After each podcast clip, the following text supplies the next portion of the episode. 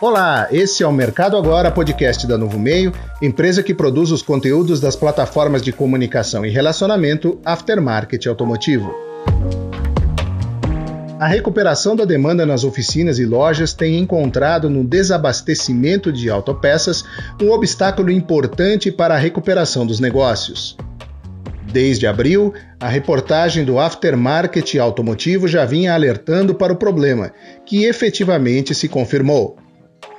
Após um período de paralisação das atividades, as indústrias retomaram gradativamente a produção, mas encontraram fornecedores também parados ou desabastecidos.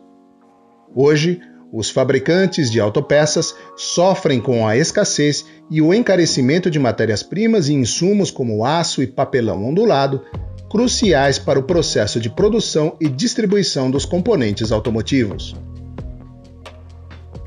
Na edição 312 do novo varejo Full Digital, o repórter Lucas Torres ouviu os fornecedores das indústrias para avaliar o quadro atual do desabastecimento.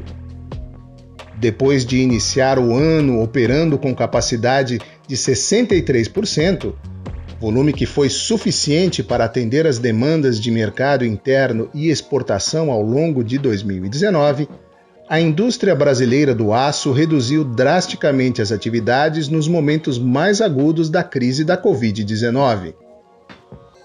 O Instituto Aço Brasil informou à nossa reportagem que a queda da demanda nos setores automotivo, de construção civil e de máquinas e equipamentos, responsáveis por 82% do consumo de aço no Brasil, levou as empresas produtoras de aço a operar com apenas 42% de suas capacidades instaladas a partir do desligamento de fornos e da paralisação de diversas unidades de produção.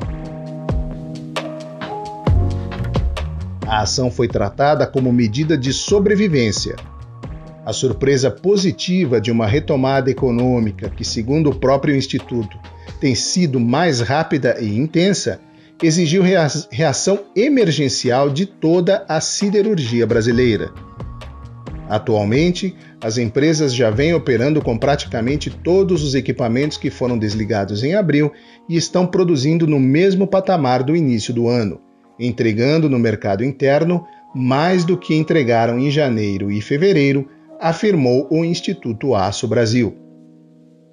Questionado sobre a possibilidade de o setor elevar sua atividade a fim de atender à atual demanda aquecida, o Instituto avisou que a complexidade das siderurgias exige sinais mais concretos de que a atual demanda se sustentará nos próximos meses e que não é apenas fruto de um consumo eventual turbinado pela combinação do represamento da demanda durante o período de isolamento e o maior poder de compra de um extrato social propiciado pelo auxílio emergencial. Além do aço, um dos principais problemas para a indústria em geral hoje é o papelão, item fundamental na confecção das embalagens. Diferente do aço, no entanto, o desequilíbrio entre a oferta e a demanda do material não foi motivado por redução no volume de produção, que já é maior que o atingido em 2019. O repórter Lucas Torres conversou com a presidente da Associação Brasileira do Papelão Ondulado, Gabriela Michelucci. Ela contou que o desabastecimento tem sido motivado por um aumento substancial da demanda do setor devido à intensificação da atividade de segmentos essenciais para o controle da pandemia da Covid-19 e do crescimento das vendas via comércio eletrônico e delivery durante o período de isolamento social. De acordo com Gabriela Michelucci, em setembro de 2020, a expedição de caixas, acessórios e chapas de papelão ondulado teve aumento de 15,4% em relação ao mesmo período de 2019, com um novo registro de recorde mensal. A expectativa da Associação Brasileira do Papelão Ondulado é que esse ritmo siga até pelo menos o primeiro trimestre de 2021. Leia a reportagem completa sobre a situação dos fornecedores das indústrias de autopeças na edição 312 do Novo Varejo Full Digital, que já está disponível no site e em todas as plataformas do Novo Varejo. Eu sou Cláudio Milan, profissional do jornalismo da Novo Meio. Você ouviu o podcast Mercado Agora, a notícia construída com o protagonismo da sua opinião.